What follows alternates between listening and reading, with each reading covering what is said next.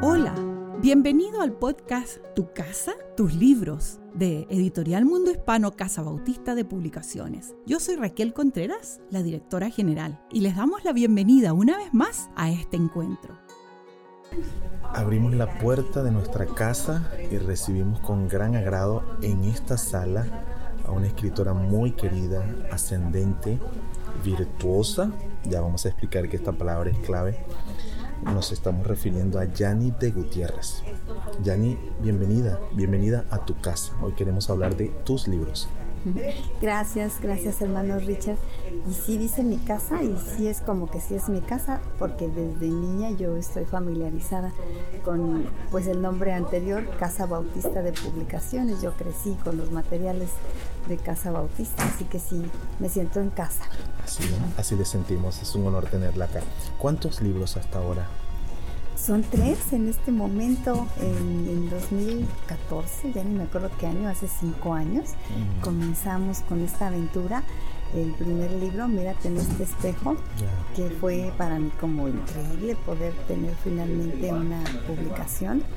Y pues yo pensé que ese era todo, pero pues siguió como el, corazón aventurero trabajando y, y, pudimos ver la realización de otro más, más allá del espejo, dos años después.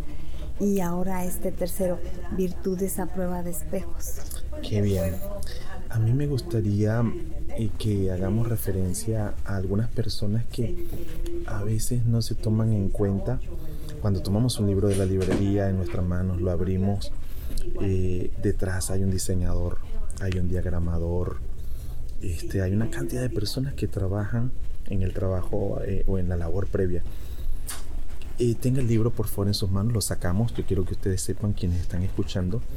Estoy conversando con Yanis de Gutiérrez. Yanis de Gutiérrez es una persona que ha tenido formación superior en psicología, en teología, es orientadora, es consejera, es predicadora. Puedo decir, es una amiga que estoy conociendo junto a su esposo. Yanis, con el libro en tus manos, ¿qué sientes? ¿Qué piensas de la carátula para que el, el diseñador sepa? De tu propia impresión, qué tal, no sé si has tenido la ocasión de ver la diagramación, ¿cómo, cómo sientes el libro? Eh, eh, me dice que qué siento con el libro en mis manos. Sí.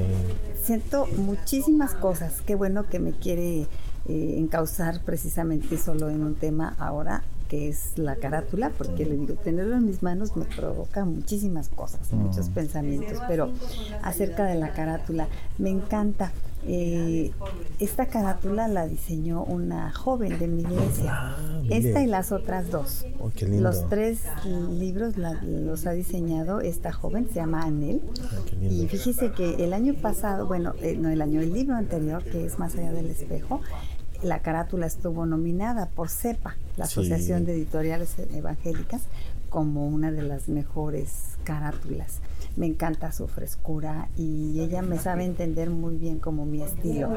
Creo que me refleja a mí un poco, pero dice que qué siento. Siempre que lo tengo en mis manos, siento que es algo ajeno a mí, como algo más grande que yo. Estos libros seguros son algo más grande que yo porque pues si son usados por Dios como un instrumento, es pues un poco más la mano de Dios la que va aquí, ¿no? Y lo que uno hizo pues fue escribir un poquito ahí cosas, pero el Señor las usa más allá de lo que uno es para bendecir a las personas. Seguro, ¿cuántas mujeres están ya recibiendo bendición, inspiración?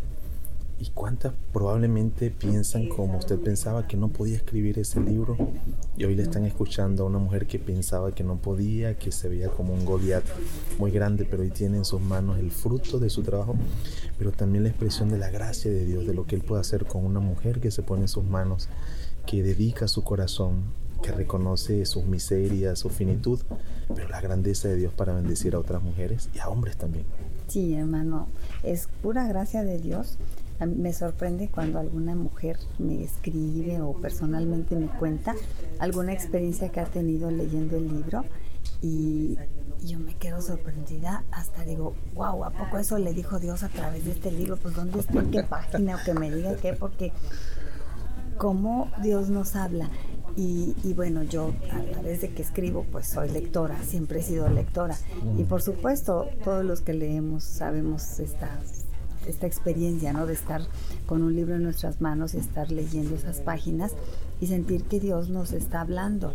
Es mm, maravilloso. Y le digo, esto va pues por muy encima del autor. Es una cosa entre mm. Dios y el lector mm. que Dios está usando estas humildes palabras para tocar las vidas. Eso es maravilloso. Esos testimonios que me, que me comparten. Una gracia del Señor es como un tipo de mediador silencioso y mediador como que invisible. Eh, Dios nos usó como medio, pero al final para propiciar un encuentro profundo entre la persona de Dios y la persona que lee. Nosotros con humildad nos retiramos y con sonrisa decimos, Señor, la gloria es tuya, la obra que estás haciendo a través de este libro es tuya. Así es, lo, describe perfecto, que con humildad nos retiramos. Bueno, yo creo que ni con ni, siquiera es voluntario. Es que es que no se, se, retira porque la cosa ya se fue, el libro se fue, más bien el libro se retiró de ya el libro va volando y vuela. Ya es independiente de se, uno. Y se hace eh, patrimonio del lector, de todo el que está viviendo una experiencia con Dios. Ya nos pertenece. Algo así como los hijos, hermano algo así. Toman alas y se van. Y por eso es tanta responsabilidad lo que uno está escribiendo, de que pues realmente se ponga uno en manos del Señor cuando está escribiendo, para que lo que está allí sea por lo menos fiel a la palabra de Dios, que no escribamos herejías, locuras que desvíen a las personas. Es una gran responsabilidad escribir un libro. Fiel irrelevante, significativo para quien no lee. Pertinente. La imagen y la metáfora espejo le ha acompañado. ¿Por qué esa metáfora? Mire, con el primero estaba bien fácil. Ya después con los siguientes fue así como seguir la, pues, la línea que yo me, misma me marqué. El, el primer libro ah, puedo hacer un poco de historia de cómo, cómo es que he llegado yo a escribir libros soy esposa de un pastor y en, todos estos años de casada, pues poco a poco como asumiendo más este llamado, esta posición que me dio Dios en la vida. Cuando era jovencita estaba ahí pues en mi casa con mis niñitos, ocupada, no muy desarrollada en el ministerio, pero conforme los hijos fueron creciendo y me fui también desarrollando espiritualmente, el Señor me fue como dando más oportunidades para servir, primero con los niños en la iglesia, enseñaba, después empecé enseñar con las mujeres y poco a poco cuando me di cuenta ya estaba yo pero metida de lleno en la enseñanza con las mujeres de la mm. iglesia. Y pues, ¿qué les voy a dar ahora? Yo me buscaba libros cristianos y los usaba para enseñar. Mm. Pero también poco a poco empecé a hacer como mis propios estudios. Mm y empecé a hacer series de estudios porque soy así como que muy organizadita de la cabeza me gusta hacer así como como temas no no dar todo suelto sino no sé un trimestre vamos a ver tal tema y ya me me, ponía a hacer mis, mis, estudios. Y este libro, Mírate en este espejo, originalmente fueron estudios que yo di a las mujeres en mi iglesia esa serie decidí, voy a, enseñar sobre mujeres del Antiguo Testamento, sueltitas así. Yo tomaba a una mujer, Sara, por ejemplo, y hoy, este martes, porque los martes son los días que enseño ya, mm, voy a, predicar sobre, eh, sobre Sara, perdón, y entonces hacía mi sermón de Sara. Mm. Y por supuesto, antes de empezar el trimestre decidí que 12 mujeres iba a dar cada martes y los hice, los 12 estudios de cada una de estas 12 mujeres que elegí. Mm. Lo terminé. Me gustó mucho porque conforme le digo, fueron pasando los años en mi vida, cada vez mis estudios quedaban mejor. mejor hechos, ¿no? Este estaba, estaba tan, tan, consistente. Eso, ajá. Y yo dije, no, pues valdría la pena que se publicara. Y entonces yo en, ese contacto que he tenido con Casa Bautista y platicando con mis hermanas y todo, pues lo ofrecí y les gustó, y pero no tenía título. Mm. No tenía título, eran estudios que hice sobre mujeres del Antiguo Testamento y punto. Pero en el último capítulo que hablo de la reina Esther, de Esther, mm. hablé mucho sobre la identidad y sobre mirarnos en el espejo de Dios para formar nuestra identidad. Y dije, claro, está perfecto para todo el libro, porque cada una de estas mujeres es como un espejo para nosotras. Mm. Nos podemos ver allí en ese espejo como Dios actuó con ella, actúa con nosotros. Pero también es, mírate en este espejo porque es saber que Dios es el que nos da a nosotros la identidad, es mirarnos en el espejo de Dios, no solo en el espejo de ellas. No, yo dije maravilloso, mírate en este espejo, se tiene que llamar, ¿no? Genial. Ya para el siguiente libro, entonces la cosa era seguir con la línea de los espejos. Darle continuidad. Ese originalmente no se llamaba, no tenía nada que ver con espejos. Otra vez hice series de estudios mm. para mujeres y aquí le llamé originalmente Mujer sin Barreras. Hasta ahorita estoy revelando públicamente que más allá del espejo se llamaba Mujer sin Barreras. Y la serie se trataba de hablar de una barrera cada martes, mm. una barrera que tenemos las mujeres como nuestras limitaciones, pero mi tesis era que las limitaciones y barreras de la mujer no están fuera de ella, sino las más grandes en su cabeza. Las más grandes limitaciones las tenemos en nuestra cabeza y que todas ellas se derriban con una sola arma que es la sabiduría. Ah, y entonces hablé de esas, de esas barreras. Mm. Y cuando ya lo terminé, listo para publicarse casi, ¿y qué título? Mujer sin barreras. No, no me gusta. Y fue mi esposo el que me dio la idea. ¿Por qué no te sigues con la, con, con, la idea del espejo? El espejo, a ver cómo, cómo. Y rápido me salió más allá del espejo, que es como vivir en otro, en otra dimensión, derribar el espejo, que es la superficialidad. Superar límites, superar, superar los límites y vivir en otro otro plano, otra dimensión, en otra dimensión y, esa dimensión solamente se puede vivir a través de la sabiduría que nos da el Señor, la inteligencia espiritual. Y de eso se trata ese libro. Se llama Más allá del espejo, descubre tu inteligencia espiritual. Bueno, ustedes que escuchan nuestro podcast, estamos con Yani de Gutiérrez, mexicana, pero mera, mera, mera mexicana, esposa de pastor, madre de dos hijos, tiene un nieto precioso, eh, una profesional de la psicología, la teología, la educación, consejera, predicadora. Estos libros de que nos habla y que lo miramos hoy en nuestro estante, aquí en esta sala, en nuestra casa, son tus libros. Usted que me escucha puede adquirirlos todos. Y estos dos libros fueron el preámbulo del tercero de que vamos a hablar en este momento, que se llama Virtudes a prueba de espejos. 70 valores de la mujer virtuosa. Yani, usted estudió Proverbios 31. Háblenos un poco de lo que encontró allí. Cuando habla de esta mujer, ¿es como una mujer eh, de carne y hueso? ¿Alguien puede ser mujer de esa manera? Eh, ¿Qué nos puede decir al respecto? Porque muchas personas pudieran leer, mujeres y hombres, y al cabo decir, pues esto no es para mí, yo no soy esa mujer, ¿cuándo lo voy a hacer? ¿Qué nos puede decir? Ideal, realidad, paradigma, modelo, ¿qué encontramos allí? Sí, bueno, cuando lo leemos para muchas personas yo digo que es así como leer un artículo de una de esas revistas de, que hablan de cosas de ciencia ficción, mm. como que no existió, ¿no? Mm. Y de hecho, pues los teólogos eruditas, eruditos han estado ahí debatiendo mm. que quién era esta mujer, algunos piensan que, que no existió, que es solamente un poema que exalta cualidades en una mujer, algunos piensan que sí, que era que la mamá de, de Lemuel era tal vez la misma la mamá de Lemuel, algunos piensan que fue Abigail, una de la esposa de Salomón. De Salomón. El caso es que si lo vemos así solamente como, como un poema, porque es un poema, un acróstico, mm, de hecho, ¿verdad? Y si lo vemos como solo un, un poema, lo que tenemos que aceptar es que es inspirado por Dios, número uno. Número dos, que ha permitido Dios que llegue hasta nuestros días.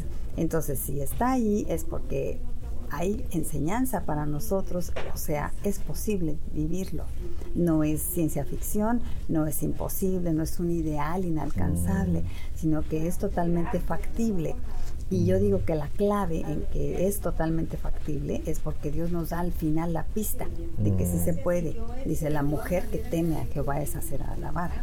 Él nos da la pista. o sea, al final dice, sí se puede vivir así, sí. se puede. ¿Cómo? Bueno, pues a través de una, de una relación con, con el Señor.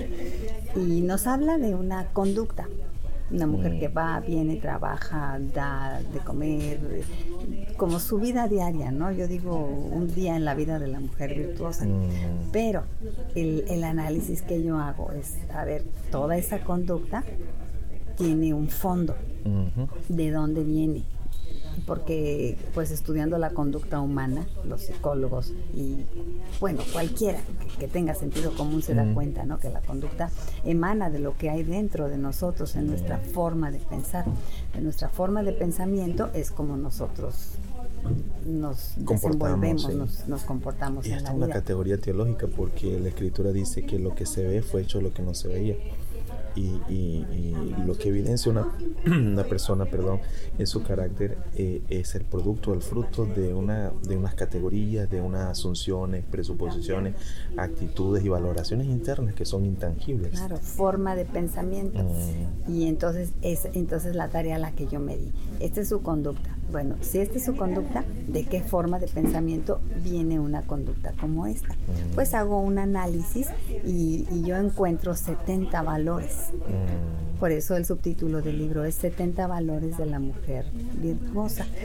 En cada capítulo analizo sus creencias y sus valores que le llevaron a actuar en determinada forma de cada uno de los versículos del, libro. Por ejemplo, eh, este que dice, no tiene temor de la nieve porque toda su familia está vestida de ropas dobles. Mm. Vamos a decir, esto es una conducta, ¿no? Es una mujer que vive sin temor porque ha ido a, trabajar para hacer ropa para su familia. ¿Y eso qué, no? Bueno, eso habla de valores que ella tiene. Hago una lista de todos esos valores. Hablo, por ejemplo, del valor de la previsión. Para ella, el prever ese, mire, este es el capítulo 9, que yo le titulé a este capítulo, yo no me preocupo, me ocupo y confío en Dios, porque es su manera de pensar que vemos ahí. Mm. No tiene temor, no me preocupo porque está vestida de ropas dobles. O sea, ¿qué hizo? Se ocupó. Claro. Para no estar preocupada del valor de la previsión, de la organización, de la estabilidad, de la seguridad, de la mm. esperanza y todo lo que hizo ella para esto. En un mundo como hoy, en el que abunda la preocupación, la ansiedad, la incertidumbre, todo es tan inestable, la economía es inestable, las políticas se impugnan, entonces diríamos que la invitación es a ir al núcleo de los valores, de la virtud, como una manera no solo de sobrevivir, sino incluso de vivir la abundancia. Estaría de acuerdo con eso y le pediría que nos hablara un poquito de la categoría virtud, porque a veces se piensa que una persona virtuosa es una persona perfecta, que en su vida no hay contradicción, no hay miedo, no hay dolor. O sea, a su familia no le pasa nada, a su familia no le da gripe, a su esposo no tiene un fracaso, soy virtuosa porque tengo eso. ¿Cómo entendemos la virtud? Para el momento de invitar a nuestras lectoras y lectores, ir a buscar en la fuente de la virtud fuerza para enfrentar y fuerza para sobreponerse, pero también fuerza para aceptar las miserias de la vida y fuerza para una vida abundante. ¿Qué nos puede decir de eso? ¿Cómo entender la virtud y cómo ir a esa fuente de virtud para, para una vida plena? Mire, el detalle está en que, como digo, es su conducta, que es lo que vemos visiblemente, su comportamiento pero que emana de sus valores. Ya eso quedó claro. Mm. Pero los valores, ¿de dónde los obtenemos los seres humanos? Mm. Pues de las relaciones, de nuestra convivencia. Implícita o explícitamente en nuestras relaciones interpersonales las personas obtenemos los valores, las creencias que tenemos desde mm. pequeñitos. Tengo un cuadrito ahí en el libro que me resulta simpático porque por ejemplo, de nuestra relación con nuestra mamá, es que mm. aprendemos muchos valores por las frases esas que tienen las mamás. Aprendemos a respetar horarios porque la mamá nos dice, ¿qué crees que esta casa es hotel? aprendemos el valor de, la colaboración porque nuestra mamá nos dice, ¿y qué crees que aquí tienes a tu sirvienta? claro. Aprendemos valores por nuestras relaciones, interpersonales. Mm. Pero entonces los valores virtuosos para hacer conductas virtuosas, ¿de mm. dónde se obtienen? pues de una relación virtuosa, que es la relación con Dios. De nuestra relación con Dios, como dice el verso, el, poema de la mujer virtuosa, la mujer que teme a Jehová. de esa relación con Dios es que ya ha obtenido esos valores que finalmente se convierten en virtudes porque vienen de una relación virtuosa, de la relación con Dios. Usted me pregunta qué es una virtud. En este caso, yo puedo decir sin lugar a duda que una virtud es la expresión de mi relación con Dios. Solamente la expresión de mi relación con Dios. Porque por mí sola yo no los podría configurar. Mm. Solamente los puedo vivir como fruto de la relación que tengo con Dios. Y es como dice usted bien, no me hace una persona perfecta, porque no, no borra todas las imperfecciones que tengo, pero hace que la persona de Cristo, que es más grande y brillante que yo, brille en mí y a pesar de mis imperfecciones pueda yo vivir sus virtudes en mí. Yo les cuento ahí de detalles míos, de cosas, pero no les cuento mis peores, no crean ni lo compren para chisme y enterarse de todas mis fechorías. No, pero queda claro que no somos perfectos, pero cuando tenemos esa relación virtuosa con el Señor podemos vivir virtudes, claro. Me resulta sumamente interesante encontrar en las relaciones la fuente de la virtud, porque a veces se tiene que la fuente de la virtud es un conocimiento, es una idea, pero no la fuente de la virtud en este sentido, la comunión, las relaciones. Así que me parece sumamente interesante. Bueno, hermana Yani, hemos estado en esta sala conversando, sacando libros y demás, y no le he ofrecido nada, ni una agüita, ni un café, ni nada. Ya nos los tomaremos, pero quisiera antes de, tomar la pausa, eh, pedir que, que nos comparta un poco de sus propuestas, de sus libros y especialmente de este último, en medio de este tema de género, la mujer, eh, eh, podríamos decir que, también podría eh, una mujer encontrar en, sus libros una fuente para trabajar su identidad, más desde lo que los espejos de la cultura, los espejos de a veces de las heridas, porque hay muchas, a veces se define la identidad a partir de heridas, de resentimientos, de complejos, de luchas de poder, la sociedad está bastante inquieta por el tema de la mujer y cómo se define a sí misma, cómo define su relación con Dios, cómo define su relación con, con la familia, sus relaciones de trabajo, su relación en la iglesia. ¿Desde dónde tomar? Desde lo que impone a veces un patriarcalismo que no podemos negar, que a veces ha dejado a la mujer allá. ¿De dónde? ¿De dónde tomar una identidad de la mujer allí? Sí, sí lo abordo, hermano. Fíjese que no es el tema específico del libro y me mm. gustaría algún día escribir también al mm. respecto, pero sin ser el tema específico del libro, lo abordo casi en cada capítulo. Explico el plan de Dios al crear a la mujer y, por ejemplo, cuando hablo de del primer, la primera gran creencia que tiene esta mujer. Yo mm. soy muy valiosa. Y luego la segunda, yo soy ayuda idónea, porque ella la vemos que dice el pasaje, ¿no? Que su estima sobrepasa largamente a la de las piedras preciosas. Bueno, mm. ella se conoce como una persona muy valiosa y se conoce como que Dios la creó con un plan y la creó con el plan de ser ayuda idónea, complemento en este mundo. Y me encanta cómo lo, lo, lo dejé planteado.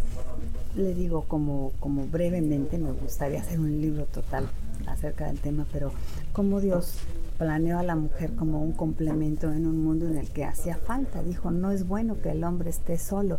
Y otra para, relación clave. Para especificar, mm. digo yo que a la mujer la puso con alfombra roja, al hombre nomás lo aventó ahí, pero a la mujer le puso alfombra roja al, especificar esto. No es bueno que el hombre esté solo. Le haré ayuda idónea. Mm. Esto habla de que somos un, un diseño útil un diseño urgente, necesario, que tenemos un propósito y que hacemos falta en este mundo, así como Dios nos creó, mujeres, no extraviadas de esa identidad, en donde si, si nos extraviamos hay una gran pérdida en este mundo.